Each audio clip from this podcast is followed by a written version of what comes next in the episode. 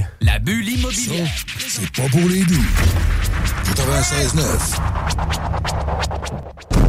3, 2, 1. Ready for takeoff. Let's go! La bulle, la bulle immobilière. Chaque semaine, on parle de divers sujets pour vous tenir bien informés sur tout ce qui touche l'immobilier. Des experts, des discussions, des questions et des réponses.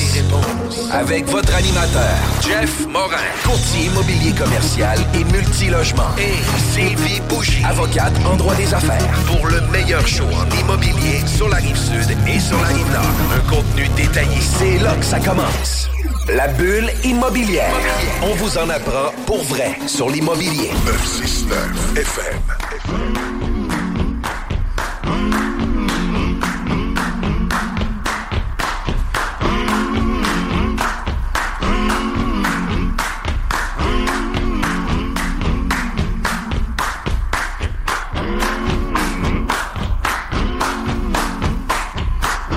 À l'écoute de la sauce. Bienvenue à notre dixième saison de la bulle immobilière. Mon nom, c'est Jean-François Morin, courtier immobilier.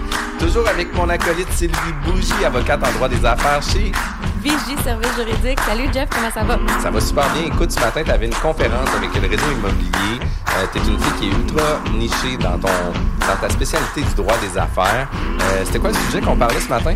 Euh, bien planifier la vente de son entreprise. En fait, les pièges à éviter dans le cadre de l'achat-vente. On était 55 euh, participants. Hein? C'était vraiment dynamique. Les gens ont beaucoup aimé, ont participé.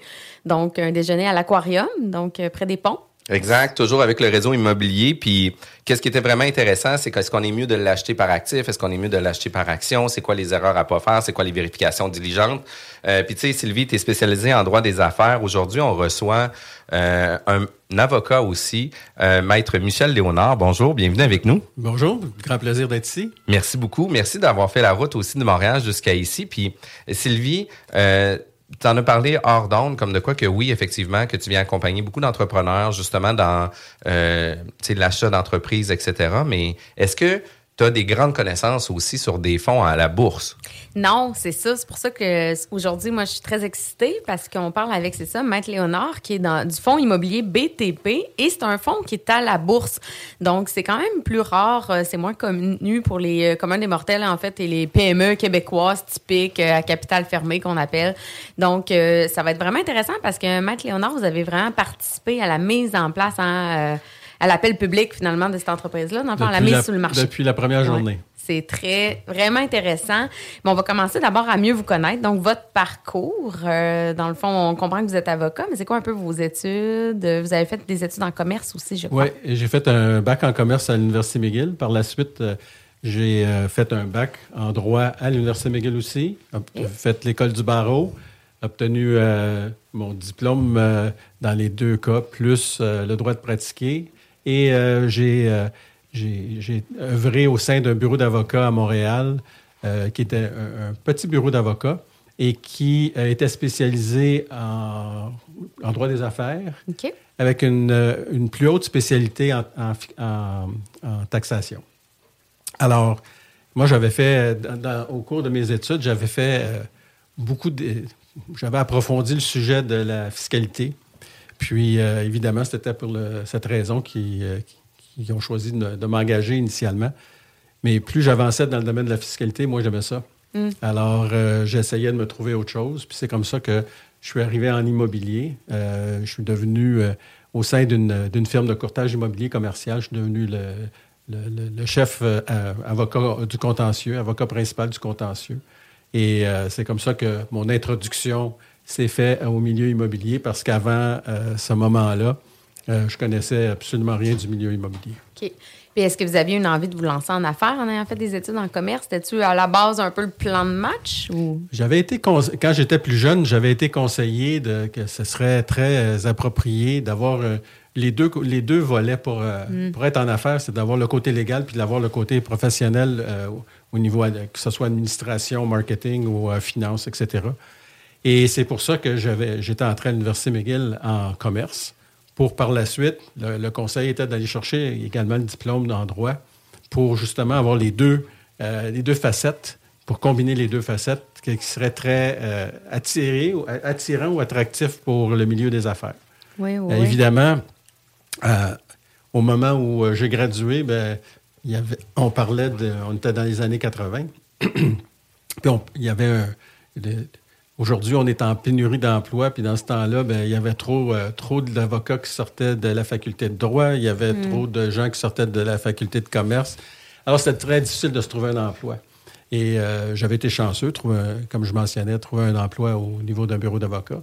Mais euh, plus j'œuvrais euh, au sein du, d'un co- du milieu légal, évidemment, ben, moins j'aimais ça. Je trouvais pas que ça, ça répondait à mes besoins. Et donc, je cherchais à avoir plus de, de challenge euh, dans la vie. Quand même le fun, là, tu sais, puis euh, c'est vraiment un, un- un parcours, d'entrepreneur où ce que, tu on vient essayer quelque chose, puis on fait comment écrire, mais je trouve ça vraiment intéressant d'aller prendre ces euh, connaissances-là, puis au fil du temps, ben, on ramène nos connaissances sur, on veut avoir plus, on veut aller à un autre niveau, puis, tu sais, je pense qu'on est curieux, euh, tu sais, les entrepreneurs de base, c'est des gens qui sont curieux, qui veulent apprendre, qui veulent avancer là, leurs différentes entreprises. Fait que je trouve ça vraiment intéressant. Puis c'est pas juste vos seules implications non plus, parce que vous siégez aussi à l'OACQ. Oui, euh, je suis vice-président du conseil de l'OACQ. Euh, je suis en élection euh, pour euh, renouveler mon mandat. Alors, je ne sais pas si par le temps qu'on Ben, va... vous avez vous avez 12, euh, 12 participants qui vont voter en Ah, votre ben, faveur ici. Ben, merci beaucoup. Alors, euh, évidemment, il y a des élections très bientôt. Et J'ai déjà été président du conseil de l'OACIQ, par ailleurs. Et euh, la raison que je suis vice-président du conseil aujourd'hui, c'est que lors du changement de la, de la dernière euh, vocation de la loi, là, la, de- la dernière itération de la loi, ben, le, le ministre des Finances avait décidé qu'un courtier immobilier ne pouvait pas être président du conseil de l'OACIQ. Alors, donc, euh, c'était une personne nommée par le ministre qui siège, donc un nouvel administrateur au sein du conseil de l'OACIQ, qui euh, devait agir à titre de président du conseil. Et donc, euh, mais au niveau de la vice-présidence du conseil, il faut que ce soit un courtier. Alors, euh, donc, j'ai été élu parmi les, les administrateurs comme vice-président du conseil il y a deux ans. Et, euh, et donc, là, je suis en réélection pour un autre terme de deux ans au sein de l'OACIQ. Je viens de rajouter 75 personnes pour voter pour vous. Fait que ça, c'est quand Ah, même très bien. excellent. Puis l'autre chose, Sauf mais- que je dois vous préciser que ça se fait juste au niveau du conseil parce que je suis déjà.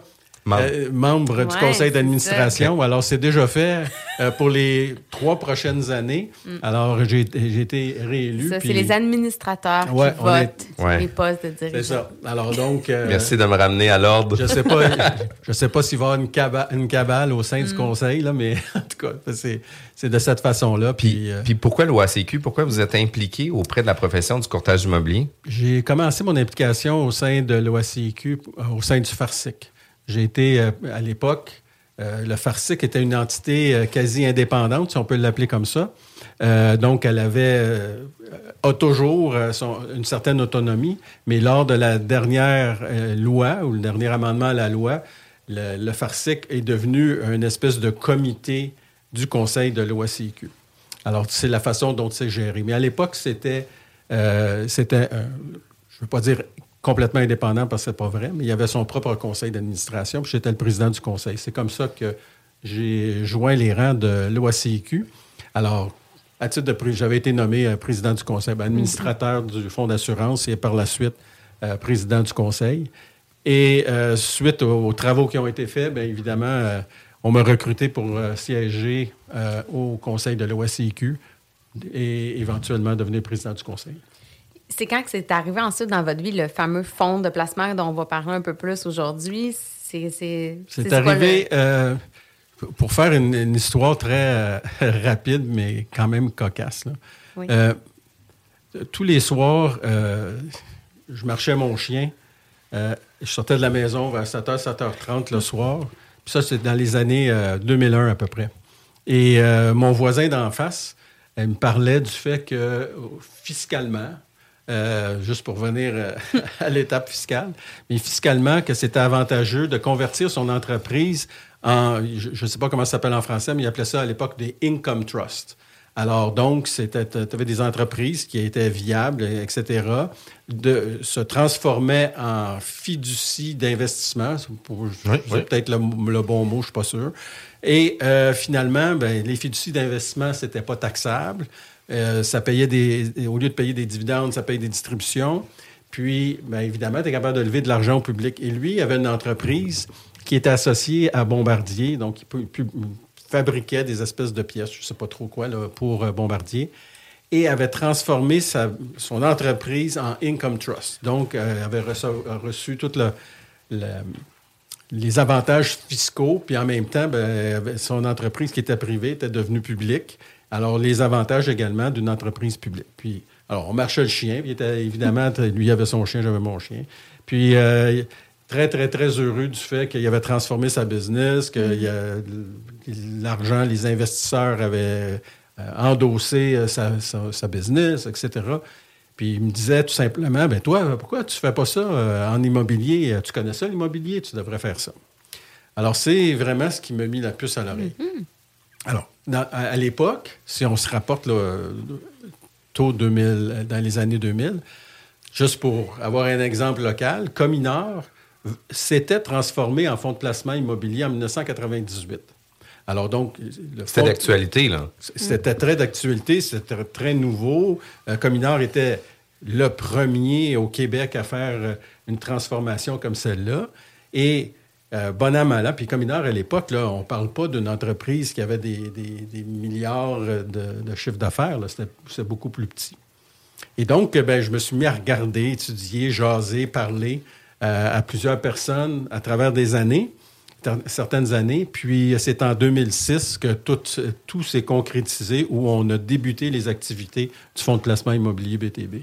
Puis tu sais, qu'est-ce qui, euh, qu'est-ce qui est impressionnant, c'est que la réflexion arrive en 2001. Cinq ans plus tard, le fonds arrive. Euh, il y a une période de questionnement, il y a une période de... Euh, d'aller chercher justement l'information pour s'assurer de quelle façon qu'on le fait, c'est quoi vraiment les bénéfices, etc. Mais tout le processus euh, doit pas être comme pour créer une société par action euh, avec un avocat ou ce que tu sais, on est capable de créer ça quand même assez rapidement. Un fonds d'investissement demande beaucoup plus d'obligations. Puis on va en parler du processus mm. tantôt, là, mais c'est pas un processus qui est simple. C'est vraiment pas. non, c'est très, très, très difficile. Puis c'est peut-être pour ça qu'il y en a si peu. Mm-hmm. Euh, ou euh, pendant des périodes fructueuses de l'immobilier, il y aurait pu en avoir beaucoup plus, mais il y en a eu peu.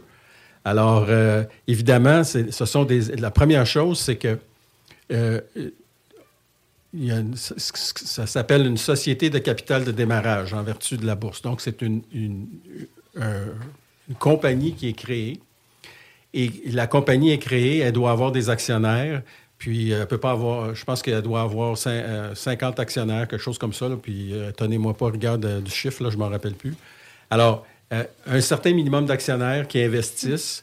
Euh, puis on peut, à l'époque, là, on ne pouvait pas ramasser plus que 400 000 pour partir l'entreprise. Hein, parce que là, c'était plus une société de capital de démarrage s'il y avait plus de 400 000 euh, d'investis. Alors, une fois que le, capital était levé, euh, donc 400 000, 400 000, c'est pas des millions, là, 400 000, mm. on peut quand même rencontrer des gens puis lever le, fameux 400 000 Là, la structure, c'est une structure corporative qui doit se transformer, puis euh, tu vas apprécier ça, euh, qui va se transformer en fiducie. Alors, légalement, ça n'existe mhm. pas. Il n'y a, y a, aucun, y a, aucune loi qui permet de transformer une, mhm. corporation ou une société en fiducie. Alors, il faut que tu ailles chercher un jugement de la Cour. Alors, la Cour, euh, devant, je pense que ce n'est pas quelque chose qui se fait à tous les jours. Donc, il y a, un petit euh, processus éducationnel mm-hmm. à faire aussi là-dedans. mais alors, la Cour euh, émet un jugement qui transforme la société de capital de démarrage en une fiducie. Alors, ça, c'était vraiment le premier balbutiement de BTB.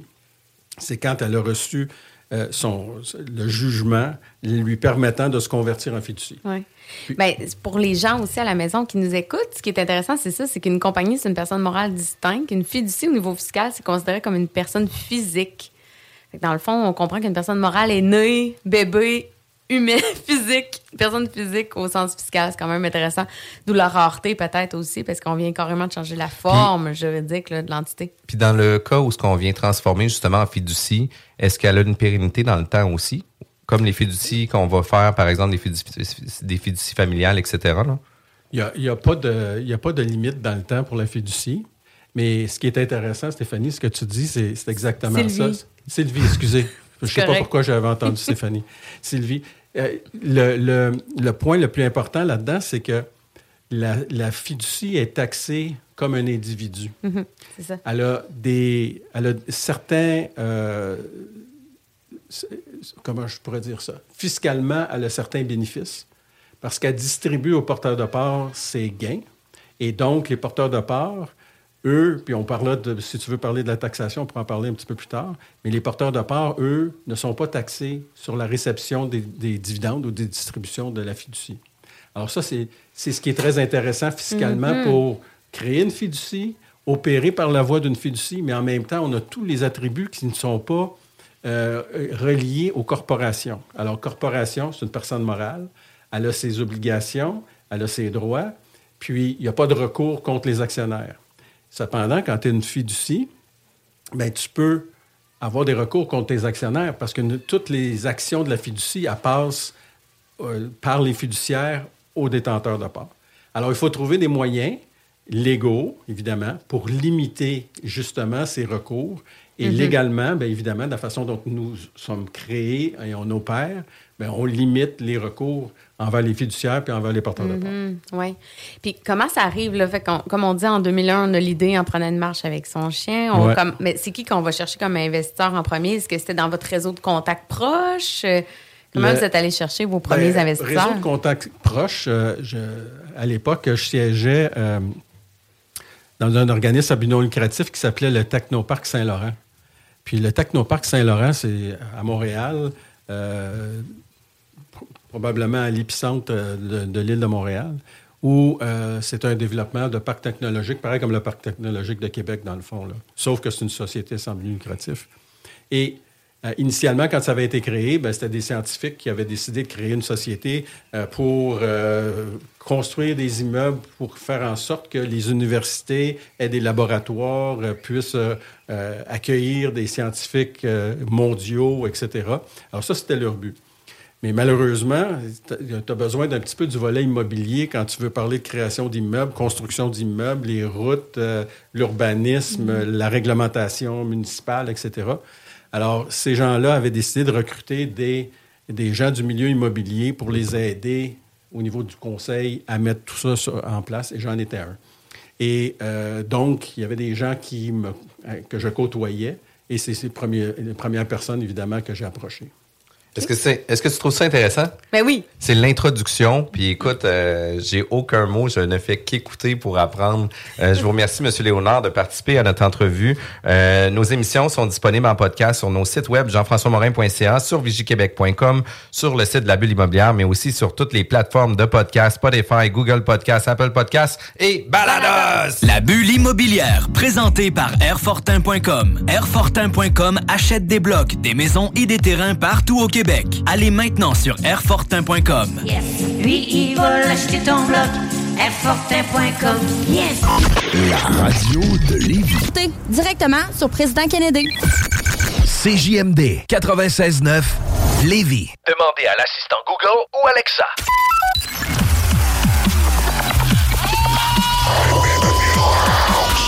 La bulle immobilière au 96.9 Alternative Radio.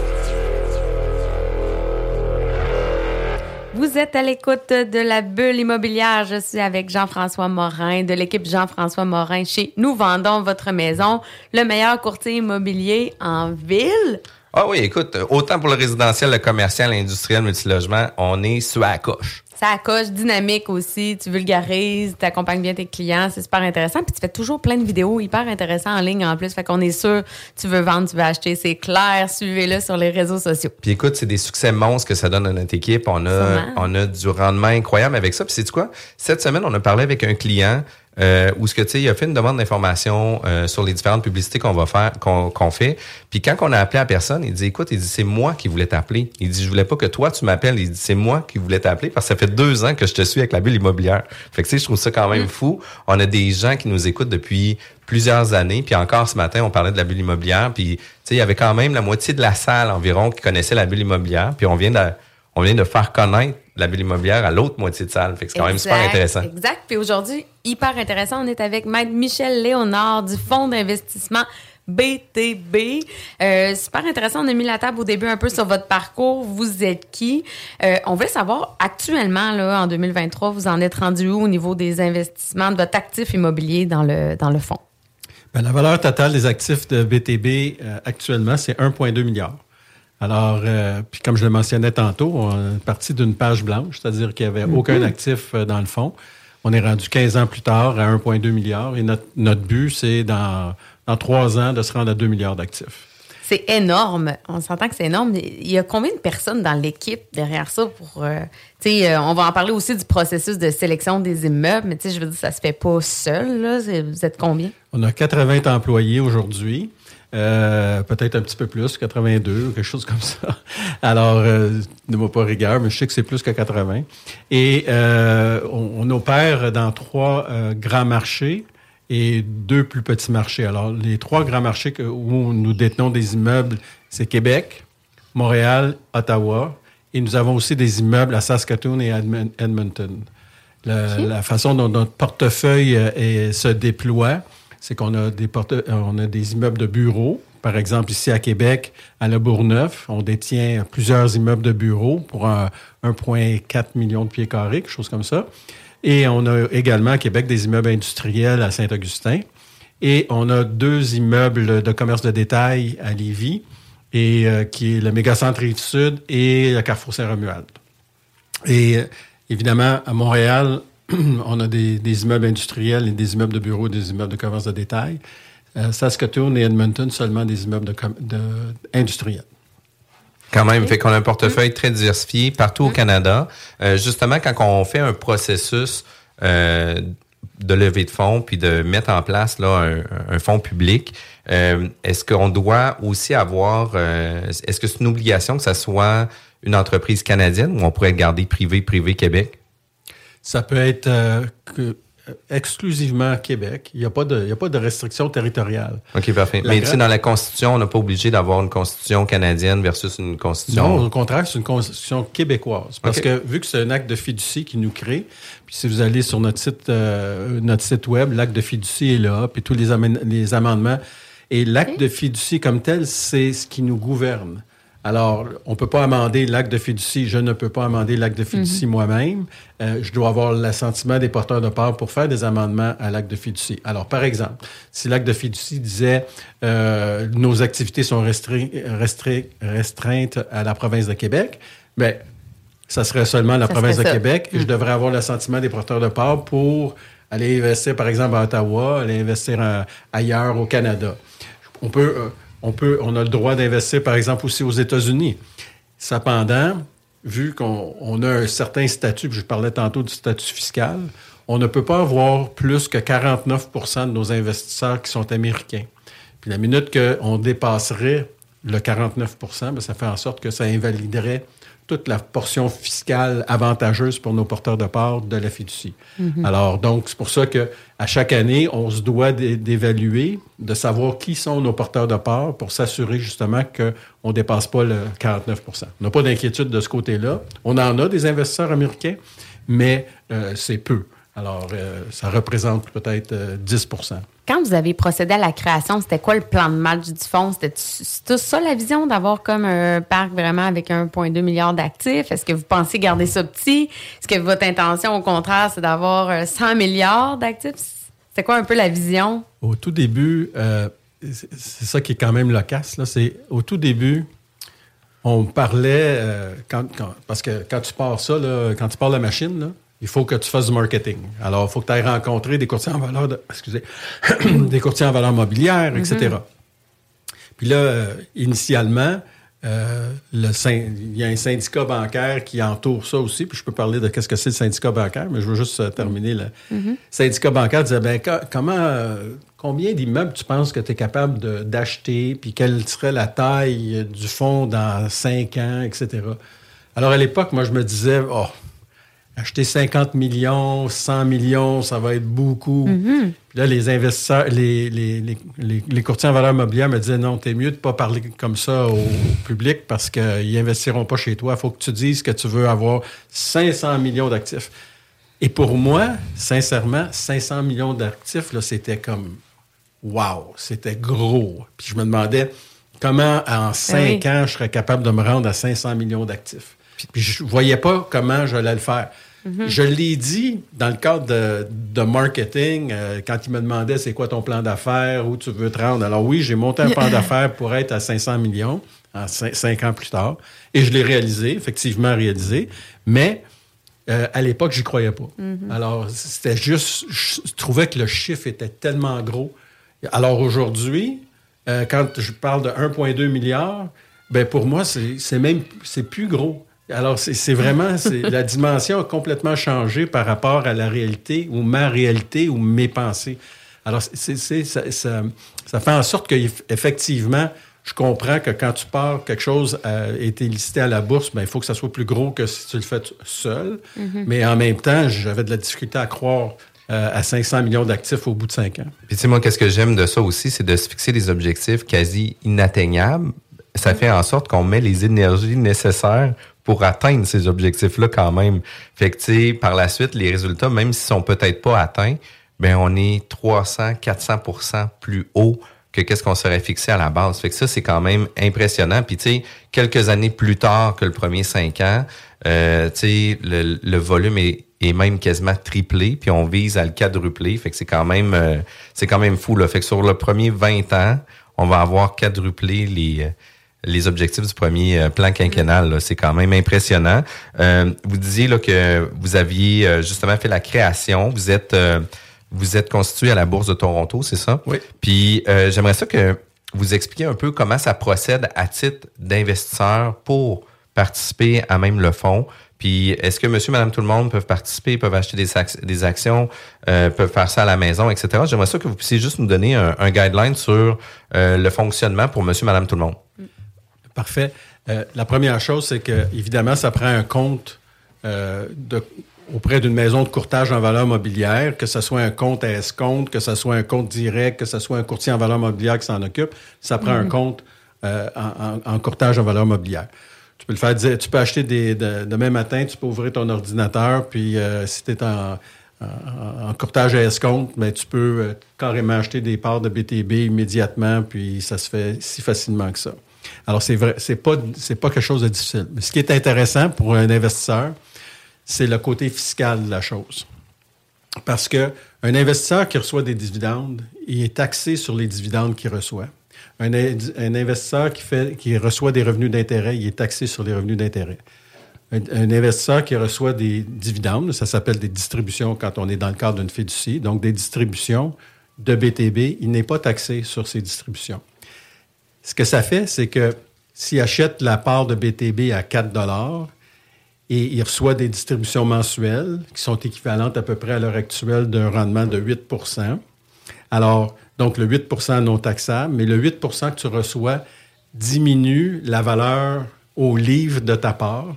Et quand tu décides de vendre ta part, tu, fais tu réalises un gain de capital. Alors, en réalisant un gain de capital, ben, tu es juste taxé à 50 Alors, c'est fiscalement très avantageux d'investir dans des fiducies de placement immobilier, au même titre que les gens à l'époque investissaient, quand Cominor était public, investissaient dans Cominor, puis c'était le même genre de traitement fiscal. Alors, c'est le, le- le grand intérêt. Et évidemment, les gens qui, on va penser à des gens qui sont à la retraite et qui ont besoin d'un rendement, euh, peut-être aujourd'hui, ils sont capables d'avoir à la banque 2% 3 Évidemment, revenu d'intérêt taxable. Alors que s'ils font des placements, puis je ne vous dis pas de mettre tout votre argent dans BTB, c'est pas ça que je dis, mais si tu fais un placement dans BTB, bien évidemment, tu reçois 8 de retour de façon... de- et la taxation est différée sur le 8 jusqu'à temps qu'il y ait une décision de vendre les parts de BTB. Ouais, c'est vraiment intéressant. Puis ce qui est le fun aussi, je trouve, c'est que ça permet justement de minimiser un peu le risque, hein, parce qu'on le sait, des fois, on a le goût d'investir dans l'immobilier. C'est populaire d'investir dans l'immobilier, mais tu as l'impression des fois de mettre tout- toutes tes billes dans le même immeuble, dans un ou deux immeubles qui vont pas super bien, qu'on n'a pas nécessairement le temps de s'en occuper. Mais là, ce qu'on comprend, c'est que dans le fond, il y a 80 personnes qui s'occupent du fonds. C'est de l'immobilier diversifié, aussi beaucoup. Fait que ça vient quand même minimiser, je pense, les risques. Tu sais, des fois, on peut avoir un rendement, un retour sur notre investissement de 20-22% si jamais on fait nos projets nous-mêmes, les optimisations, etc. Mais tu sais, si on peut avoir un 8% passif, des fois, ça peut devenir vraiment intéressant aussi, là, parce que tu sais, Ben oui. euh, c'est un risque qui est mieux contrôlé. Euh, L'optimisation, on est 100% au bat sur nos projets. Euh, Puis en même temps, à place de dire, ben écoute, moi, je suis propriétaire d'un triplex, ben là, vous pouvez être propriétaire d'1,2 milliard d'actifs dans une Ouais, société. Là. Ce qui est le fun, c'est que vous n'êtes pas, c'est ça, vous n'êtes pas sur le marché dispensé. Il faut pas être un investisseur qualifié pour investir. Alors, N'importe qui, n'importe qui qui nous écoute peut investir dans Absolument. Il n'y a pas de limite de ce côté-là. Ouais, c'est le fun, ça aussi. Évidemment. Au tout début de BTB, évidemment, les premiers qui, met- qui investissaient dans la société de capital de démarrage devaient être des investisseurs qualifiés. Parce que là, à ce moment-là, on ne pouvait pas recruter euh, n'importe Mm-hmm. qui. Mais euh, depuis qu'on est listé à la Bourse de Toronto, il n'y a aucune restriction de ce côté-là.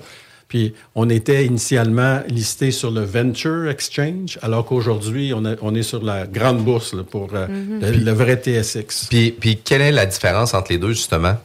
Les critères légaux de reporting sont pas les mêmes. Alors, c'est beaucoup plus strict au niveau des critères légaux quand tu te rapportes à la Bourse de Toronto, le TSX, que quand tu te rapportes au venture.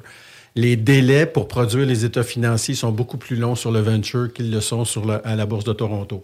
Alors donc, il faut que tu sois, pour être capable de migrer de un à l'autre, premièrement, il y a des qualifications financières à, à remplir, mais en plus de ça, c'est faut que tu sois, faut que tu comprennes que dans un certain délai après le- une fiducie, là, le- le- euh, sa- fiscalité, sa fiscalité, son année fiscale, c'est du 1er janvier au 31 décembre. Puis ça, tu changes pas ça, tu peux pas changer ça, c'est fixe, c'est la loi. Et, donc, on se doit de rapporter, par exemple, on a rapporté nos résultats du 31 décembre 2022, le 28 février 2023. Alors, c'est une période de 60 jours, c'est un peu plus long. Là. Nous, on est, on est habile, puis on fait bien les choses, puis les gens qui travaillent chez nous sont vraiment très professionnels de ce côté-là. On a raccourci tous les délais de reporting justement pour le faire le plus rapidement possible. Puis, tu sais, en même temps, ça vous permet aussi d'avoir un contre-délai de vérification. Puis, tu sais, si jamais il y a quoi que ce soit, mais tu sais, vous n'êtes pas serré dans le temps où ce que ça a été déposé dernière minute, dernière seconde. Ça, c'est la pire affaire. Quand euh, Puis surtout, la documentation, la, la documentation qu'on qu'on produit, il faut qu'elle soit parfaite. On n'a pas le droit à l'erreur. Alors, donc, évidemment, c'est plusieurs révisions, que ce soit les révisions par nos comptables, par nos avocats, par nous-mêmes, euh, la, auditeurs, la- par- la préparation de toute la documentation, parce que, évidemment, on ne peut pas, euh, on pourrait pas produire quelque chose qui pourrait faire en sorte que quelqu'un serait, euh, se sentirait euh, euh, lésé par la documentation qui a été Ben oui. préparée. Puis, au- au-delà des constats annuels, euh, puis le bilan annuel, vous avez aussi des reports à faire régulièrement, là, tu sais, parce que les, les actionnaires veulent suivre le, le- la performance de la compagnie. Puis ça, c'est quoi les engagements que vous avez avec ça? On, on se rapporte euh, quatre fois par année, donc à la fin de chaque quart. donc, euh, le- un quart, il y a, euh, le prochain quart qui se termine, c'est 31 au mars. 31 mars. Alors, euh, au 31 mars, au début mai, on va se rapporter au marché, et ainsi de suite. Et euh, on a une assemblée annuelle, on est obligé de tenir une assemblée annuelle, euh, qui est soit maintenant, avant, on n'avait pas le droit à faire des assemblées virtuelles, mais là, la bourse a changé les règles. On a le droit de faire des assemblées virtuelles. On a le droit de faire des assemblées en personne également. Nous, cette année, on va, on va essayer de faire une assemblée virtuelle et en personne euh, en même temps. Euh, et le but de ça, c'est que on s'est rendu compte qu'on a des investisseurs non seulement dans la province de Québec, mais on a des investisseurs en Ontario, euh, euh, grands investisseurs, par exemple, à Calgary, à Vancouver. Et pour eux, d'assi- d'assister à l'Assemblée annuelle, poser leurs questions, ben, ils sont p- pas vraiment capables. Ils sont obligés de prendre l'avion, venir nous voir, etc. On aimerait bien ça, mais c'est pas ça qui se passe. Alors, il, il y a un certain manque d'informations. Alors, cette année, on va essayer d'innover pour justement voir s'ils ont intérêt à participer virtuellement à notre Assemblée annuelle. Fait que là, comment ça, ça fonctionne? Là? On a comme parlé de plusieurs sujets, mais mettons la mise en place, justement, les grandes étapes, ça ressemble à quoi pour se rendre à la bourse aujourd'hui? euh? Bien, dans notre cas, ce qu'on a fait, c'est société de capital de démarrage. Ensuite, on a fait, le- on, on est on est listé sur le Venture Exchange et ensuite sur la grande bourse, donc le TSX. Puis pour être listé là, sur le Venture Ex- Exchange, j'imagine que ça demande plein d'informations. C'est bien compliqué de remplir des demandes? Euh, comment La, ça la fonctionne? première chose qu'il fallait faire au niveau de la société de capital de démarrage, il fallait acquérir un immeuble. Alors ça, c'était donc le fameux 400 000 qui a été euh, amassé. Il fallait qu'il soit investi. On a acheté notre immeuble. Une fois l'immeuble acheté, c'est là que la transformation s'est faite en fiducie et là où on a été listé sur la bourse. Alors donc, à ce moment-là, on avait nos... On avait satisfait les critères initiaux d'avoir nos euh, 50 ou j'oublie le chiffre Ouais. investisseurs. Et là, quand on a été listé à la bourse, on a levé euh, initialement, je pense que c'était 35 millions de dollars. On avait un seul actif. Ah, on, a levé- ouais. on, a, on a été capable de lever 35 millions À cause du marketing. C'est là que rentre en ligne le, compte à- le marketing. exactement, à cause du marketing. Donc, on avait, eu, on avait réussi à intéresser des courtiers en valeur mobilière pour Mhm. qu'ils puissent placer, euh, donc lever l'argent, mais de l'autre côté, eux, il faut qu'ils le placent dans leur compte. Alors donc, euh, il y avait Mhm. des investisseurs qui sont devenus investisseurs euh, dans BTB initialement. Et le 35 millions a été rapidement même. déployé pour acheter des immeubles. Mhm. Alors, euh, à l'époque, on, avait acheté seulement Montréal. Et c'est en 2010 qu'on a fait notre première acquisition à Québec. Qui, encore une fois, c'était dans le secteur de Le Bourgneuf. C'était le, le 6655 Pierre Bertrand. Le à premier immeuble, l'avez-vous encore? Le premier immeuble, on l'a toujours. Le Ah. premier immeuble que nous avons acheté, c'est, euh, je ne sais pas si c'est connu dans le marché ici, mais c'est Germain Larivière. Germain Larivière, c'est un vendeur de, de meubles, d'électroménager, euh, de décoration, etc. Un peu comme Tanguay, si vous voulez, euh, et qui est localisé à Laval, à Saint-Hyacinthe et euh, au quartier 1030 à Brossard, à Montréal. Ouais. Mais là, Jeff, pense, pense à ça. Là. On a un immeuble, 400 000 des investisseurs. On arrive à la bourse, on se retrouve avec 35 millions à investir. Ça doit être assez flyé comme. C'est quand même, quand même vraiment cool. Puis une des choses que moi, je veux, je veux Ouais. savoir, c'est quoi les critères de sélection d'immeubles? Parce que là, tu sais, on, on se doit d'avoir une ligne de conduite par rapport à ça. Puis moi, je pense que ça va être le sujet qu'on va parler tout de suite après la pause. Puis vous voulez avoir cette information-là, restez avec nous, mais surtout, suivez-nous sur les plateformes des réseaux sociaux, Facebook, Twitter, LinkedIn, name it. Restez avec nous. La bulle immobilière, présentée par Airfortin.com. Airfortin.com achète des blocs, des maisons et des terrains partout au Québec. Allez maintenant sur Airfortin.com. Lui, il va l'acheter ton bloc. Recevez votre marque à votre image. Tu veux de l'extra cash dans ta vie? Bingo! Tous les dimanches 15h, plus de 40 points de vente dans la région. Le bingo le plus fou du monde! Stay tuned right after this. Chérie. Hein? Chérie. Quoi? Regarde ça. Ça a l'air que si tu mets une patte de lièvre au-dessus du foyer de la maison, Hein? elle va se vendre deux fois le prix qu'on a demandé, puis on n'aura même pas besoin d'argent. OK. Puis en plus, j'ai vu dans une revue scientifique Uh-huh. que si on fait brûler de la sauge dans toutes les chambres, sauf la chambre des maîtres, OK, OK, ouais. on va avoir notre première offre d'ici les 48 prochaines heures. C'est pas merveilleux, ça? C'est extrêmement merveilleux, chérie. Me semble que je t'avais dit d'écouter à la bulle à CGMD, non? De retour à la bulle immobilière. Vous êtes à l'écoute de la bulle immobilière avec Jean-François Morin et Sylvie Bougie. On parle toujours d'immobilier de long en large. On couvre tous les sujets. On peut, à un moment donné, chirer, parler des ressources humaines. euh, au- puis on ramène ça au niveau de l'immobilier, de l'entrepreneuriat. Euh, Aujourd'hui, on parle d'un sujet qu'on n'a jamais abordé, euh, des entreprises cotées à la bourse en fonds d'investissement immobilier. Euh, je trouve ça super intéressant. Puis c'est tellement intéressant que j'ai l'impression de suivre une émission quand on reçoit Alex Blouin ou ce que je chaîne du nez parce qu'il y a tellement de contenu vraiment intéressant que je comprends pas que je fais comme oh mon dieu il faut avoir encore plus de temps pour en jaser. Euh, toi Sylvie, euh, c'est quoi les premiers Q-lines que tu vois là, que tu trouves qui étaient vraiment intéressants? Puis vers où qu'on s'en va avec Mais en fait, moi, c'est la, la possibilité de voir que ça peut être possible, que ça peut être accessible. Bon, on en parlait hors d'onde, c'est quand même hyper compliqué.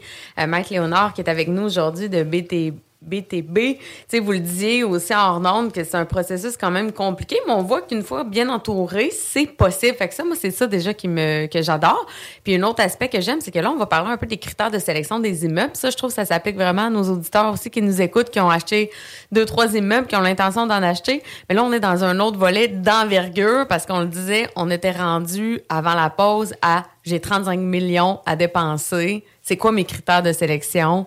Euh, donc, euh, continuons là-dessus, Maître Léonard. Donc, c'était quoi un peu le, mindset à ce moment-là? Puis comment vous procédez pour euh, acheter des immeubles? Je pense que, ce qui est important de dire à la base, c'est que nous, on voulait avoir un portefeuille diversifié d'immeubles. Puis la raison, c'était évidemment, bureau, commerce de détail, industriel. La raison qu'on voulait avoir un portefeuille diversifié, c'est qu'on sait qu'il y a des soubresauts dans le marché. Alors, quand euh, le commerce de détail va pas bien, le bureau va bien, ou bien l'industriel va bien, et on l'a vécu pendant la pandémie, et je pense que, je pense que tout le monde a un peu tanné de parler de la pandémie, mais on l'a vécu, puis on l'a très bien vécu. Pourquoi? Parce que no- no- nos bureaux, les gens, on, on détient des bureaux qui sont plutôt en banlieue. Et euh, donc, les gens avaient accès à leur bureau, pouvaient y aller s'ils voulaient. Et donc, euh, on recevait le paiement de loyer. Dans le commerce de détail, ben, c'était fermé. Alors, euh, c'était difficile de collecter le loyer, mais dans l'industriel, les loyers étaient perçus. Alors, Mhm. quand on regarde l'ampleur de la chose, ben, ça faisait en sorte que pendant la pandémie, on a été capable de, de- de percevoir plus que 99% de nos loyers dans le cadre avec l'aide financière du gouvernement, etc., Mhm. qui est l'aide aux locataires, là, c'était pas l'aide aux propriétaires. Alors donc, pour nous, la base, c'était de diversifier le portefeuille pour justement s'assurer qu'on ait l'argent pour payer la distribution aux porteurs de parts. Parce que si tu n'as pas d'argent pour payer ta distribution aux porteurs de parts, ben, les porteurs de parts ne sont pas contents, ils vont vendre, leur- vont vendre leurs unités de BTB et donc le prix de l'unité se met à baisser. Mhm. Alors donc, nous, ce qui était la- la position la plus importante dans tout ça, c'était le paiement de la distribution, puis comment on peut assurer le paiement de la distribution. Donc, c'était d'avoir un portefeuille diversifié. Et aujourd'hui, on a toujours un portefeuille diversifié. On a toujours des propriétés de bureaux, on a des propriétés de commerce de détail, puis on a des propriétés industrielles. dans différents secteurs aussi, qui peut faire en sorte qu'un secteur, par exemple, de l'Ouest canadien peut être en meilleure posture qu'au Québec à certains moments et inversement, qui fait en sorte qu'il y a toujours un créneau, un segment de vos marchés qui va toujours bien aller, puis qui va compenser majoritairement pour l'ensemble du portefeuille. Exactement. Puis c'est pour ça que la diversification géographique du portefeuille est Mhm. aussi importante. Alors, si, on- comme tu as dit tantôt, tu as tout mettre nos œufs dans le même panier, ben là, ça devient un petit peu plus contraignant euh, ou peut-être... euh, Au niveau de la croissance. euh, euh, Pas nécessairement de la croissance, parce qu'il y a, il y y a encore plusieurs propriétés qu'on peut acheter dans nos marchés, mais je pense que c'est une question de diversification, puis de s'assurer justement que notre détenteur de part soit payé. Alors, puis pour nous, c'est- c'est c'est une pierre angulaire de, de tout Ben ça. oui. C'est parce qu'on ne veut pas manquer nos paiements. Alors donc, d'avoir un portefeuille diversifié, c'était la pierre angulaire. Alors, après ça, on commence comment? Ben, on avait notre fameux 35 millions qu'on a levé. mais nous, on a une politique d'investissement à l'époque où on finançait nos acquisitions jusqu'à euh, 70% hypothécaires, 30% équité. Aujourd'hui, on finance nos acquisitions et nos renouvellements d'hypothécaires, etc., à un maximum de 60% Donc, on est beaucoup plus... On fait attention, par exemple, à notre dette, où on veut réduire notre dette à, moyen terme, dans le sens où aujourd'hui, notre dette hypothécaire est 56% Donc, euh, si on prend la- l'ampleur de nos actifs, il y a 56 de, de nos actifs qui sont grevés d'une hypothèque ou le montant ou la valeur est gravée d'une hypothèque. Alors, pour nous, c'est important, puis on veut continuer à, à réduire cette dette-là. Alors, quand on fait des investissements, ben, initialement, on était petit, donc on achetait des petits immeubles. Et par la suite, on s'est mis à grandir. Puis au niveau de la gestion quotidienne d'un petit immeuble, par exemple, un immeuble, on, achetait, pouvait acheter un, un petit immeuble de bureau de 12 000 pieds carrés. Mais un immeuble de bureau de 12 000 pieds carrés, quand maintenant tu en achètes un de 50 000 pieds carrés, ça prend autant de temps à gérer 12 000 pieds carrés que de gérer 50 000 pieds carrés. Alors, à un moment donné, quand tu es petit, tu achètes petit. Quand tu es plus gros, tu achètes plus gros. Puis, le, le passage obligatoire de tout ça, c'est le fait que tu dois te mettre à disposer de tes plus petits immeubles pour Mhm. redéployer ton capital dans des plus grands immeubles. Parce que le problème, c'est que le- les- nos, nos gestionnaires, quand ils sont pris dans des immeubles de, mettons, 50 000, 100 000 pieds carrés, à, à Le Bourgneuf, 200 000 pieds carrés, euh, c'est plus difficile pour eux autres de consacrer du temps à 12 000 pieds carrés parce que l'immeuble de 200 000 pieds carrés, il demande trop de temps, puis trop d'énergie, puis trop d'efforts. Alors donc, on a commencé également à faire du repositionnement du portefeuille et on a disposé, euh, à, à compter de 2018, on a disposé des, po- des pro- des- des propriétés qui étaient localisées dans des petits marchés pour se concentrer dans les grands marchés. Alors, tu sais, au niveau de la progression du- des critères d'investissement, pour euh, répondre à ta question, la, la progression, c'est que faut, euh, euh, quelque part là-dedans, faut- on y va un peu avec nos moyens aussi. Dans le sens où, on- je répète, t'es petit, ben t'achètes plus petit parce que tu Mhm. te dis, j'ai pas le, j'ai pas le personnel requis pour gérer un immeuble de 200 000 pieds carrés quand on est 15. Mais quand on est rendu 80, ben là, on est capable d'en prendre plus. Puis au niveau des achats, est-ce que vous êtes genre, parce que des fois on entend ça, tu sais, j'achète des, des choses que je vois une opportunité de retaper, de valoriser, de. Est-ce que dans vos achats, vous achetez plus des, des immeubles qui sont déjà très, tu sais, euh, très déjà classables, parfaits, ou vous allez tout le temps vers une optique d'optimisation? On cherche toujours des classes A parfaits. OK. oui. Ben, c'est une bon. question de gestion du risque aussi. Ouais. Puis, tu sais, en même temps, la gestion du risque d'un immeuble qui est en très bon état euh, va faire en sorte que vous allez pouvoir maintenir l'état en excellent état beaucoup plus Mhm. longtemps que de partir avec un immeuble où ce qu'il y a déjà une certaine usure, euh, tu sais, un certain mauvais entretien, puis de redresser l'immeuble pour le remettre sur un entretien va des fois coûter plus cher que de maintenir un excellent triple A sur un immeuble puis de le conserver plus longtemps. Ça, c'est mon opinion à moi. C'est une, c'est- c'est une très belle, euh, bonne constatation parce que c'est exactement ça. En plus, je reviens à mon critère de base, qui est de payer la distribution au Mhm. porteur de part. Si on prend l'argent pour le redéployer l'argent pour changer des fenêtres, euh, changer des toitures, euh, euh, refaire les locaux au complet des Mhm. locataires, ben, c'est moins d'argent qu'on a pour faire de la distribution. Cependant, on, on se garde certains immeubles où on se dit on peut faire du développement. Alors ça, c'est le nouveau volet de BTB, parce que quand, encore une fois, on était plus petit, tu peux pas mettre tes sous à risque quand tu es plus petit. Mais là, on, est- on a un plus grand cash flow, on peut dire ça Ouais. comme ça.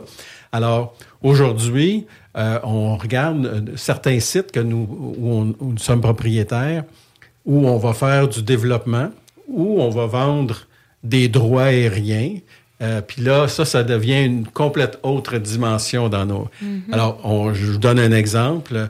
À Montréal, sur l'île de Montréal, on a un centre d'achat qui est ouvert, donc c'est pas un centre d'achat fermé, et qui, moi, j'appelle ça un, c'est un océan d'asphalte. Alors, c'est quelques petits immeubles euh, avec un plus grand, mais le restant, c'est juste l'asphalte. Alors, on regarde, tu regardes ça, puis tu te dis, euh, eu égard euh, spécialement avec le développement au niveau du résidentiel, puis le, manque d'unités résidentielles dans les marchés, que ce soit à Québec, à Montréal, c'est la même chose. Euh, ben là, on s'est dit, ben, il y a peut-être quelque chose à faire avec ça.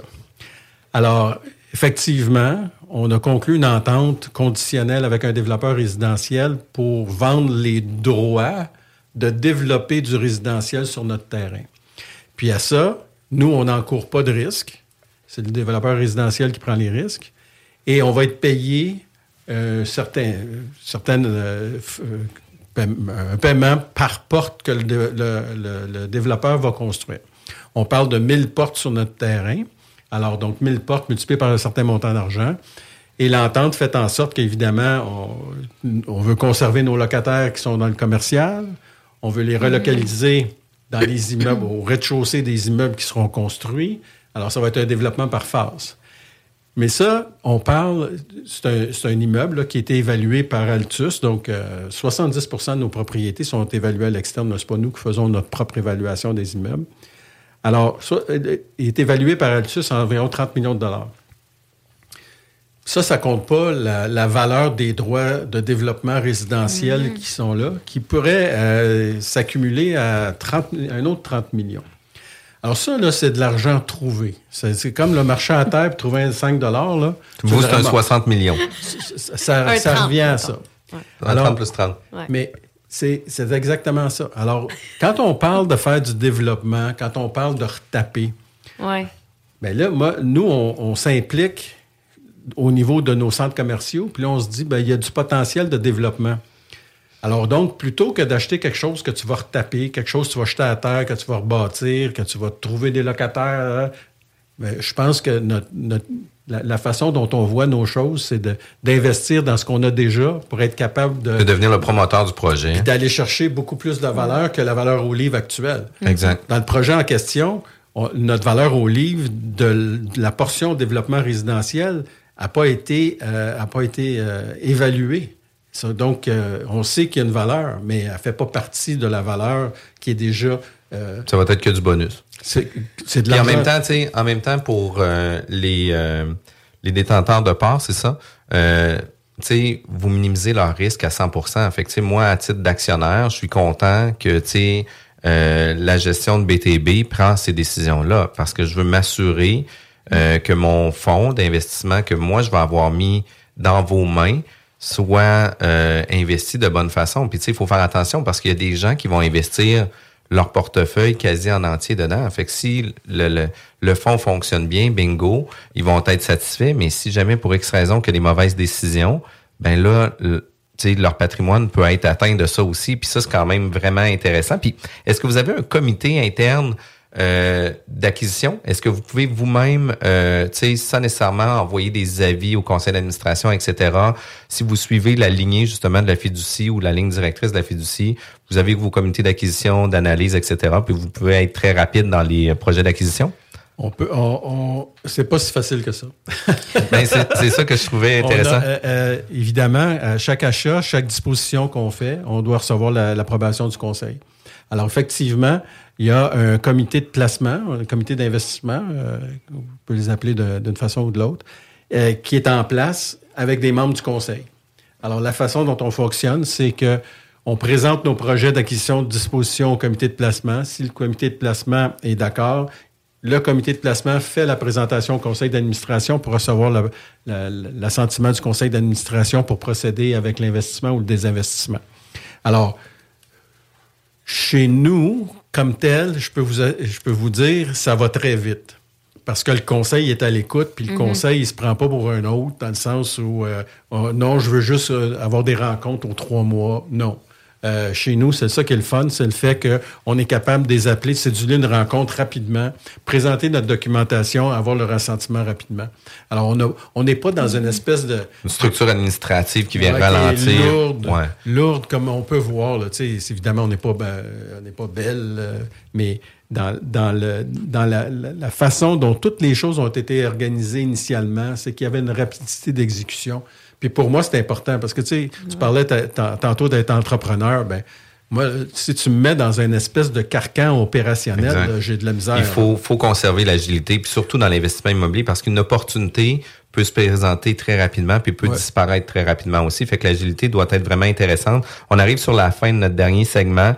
Euh, pour vrai, j'en aurais pris une heure de plus pour mieux comprendre puis de discuter de vos projets. On a 800 euh, millions à investir dans les prochaines années pour arriver à notre 2 milliards. Ouais. Euh, c'est quoi la vision de BTB euh, pour en arriver à...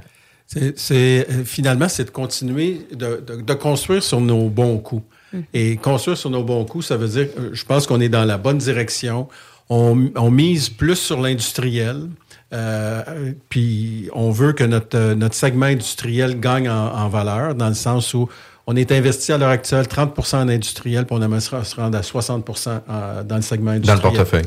Alors, puis comment ça se produit, ça? Bien évidemment, c'est de se concentrer de plus en plus sur des investissements industriels et euh, faire du redéveloppement, comme je mentionnais, au niveau de nos propriétés commerciales. Mhm. Et, et, euh, le redéveloppement peut éventuellement euh, se terminer en disposition aussi. Alors, comment on fait le- cette mesure? Ben, c'est c'est vraiment de, de, de s'en aller vers le, plus d'investissements industriels, puis continuer notre, euh, notre, euh, notre diversification géographique parce que, Mhm. euh, justement, comme je l'expliquais tantôt, là, c'est justement pour s'assurer de notre, de notre pérennité qui est très, très, très importante à mes yeux, puis aux yeux des investisseurs aussi. C'était vraiment intéressant, Maître Léonard. La meilleure façon de vous joindre ou vous suivre dans les différents projets, c'est comment? On a un site web, btbreit.com. REIT, c'est l'acronyme de Fonds de placement immobilier. Alors, euh, FPI BTB ou euh, euh, btbreit.com. Alors, notre site web qui vient juste d'être justement tout euh, re- rebrandé, excusez l'expression, euh, refait, re- mise à neuf. euh, euh, Nouvelle euh, image de marque. nou- nouvelle image de marque. On a tout fait ça justement pour être de plus en très, très, très accessible. Parfait. Accessible, puis que les gens aient l'information qu'ils recherchent. Alors, c'est c'est vraiment la pierre angulaire de tout ça. Wow, écoutez, Monsieur Léonard, c'est un réel plaisir de vous avoir reçu. Euh, vous êtes euh, déjà un invité chouchou. Euh, vous voulez revenir parler euh, lorsque vous allez atteindre le 2 millions. C'est plus rapide, il n'y a vraiment pas de souci. On est prêt. 2 milliards, excusez-moi. Mais on est prêt quand vous êtes prêt à revenir ici. Je vous remercie de votre présence. Ça a été un réel plaisir. Ça a été une discussion très intéressantes. J'ai plein de questions que je vais vous poser hors d'onde. Un gros merci. On est samedi, midi. Manquez pas zone parallèle tout de suite après nous. Passez une belle journée tout le monde. Bye bye. La bulle immobilière, présentée par Airfortin.com. Airfortin.com achète des blocs, des maisons et des terrains partout au Québec. Allez maintenant sur Airfortin.com. Lui, il va l'acheter ton bloc. Airfortin.com. Yes.